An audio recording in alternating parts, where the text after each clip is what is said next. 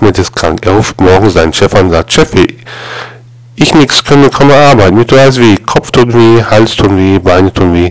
Ich nix komme heute, Chefe. Meinte Chef, tja, Ahmed, das ist natürlich nicht gut. Gerade heute brauchte ich dringend. Weißt du, was ich mache, wenn ich krank bin?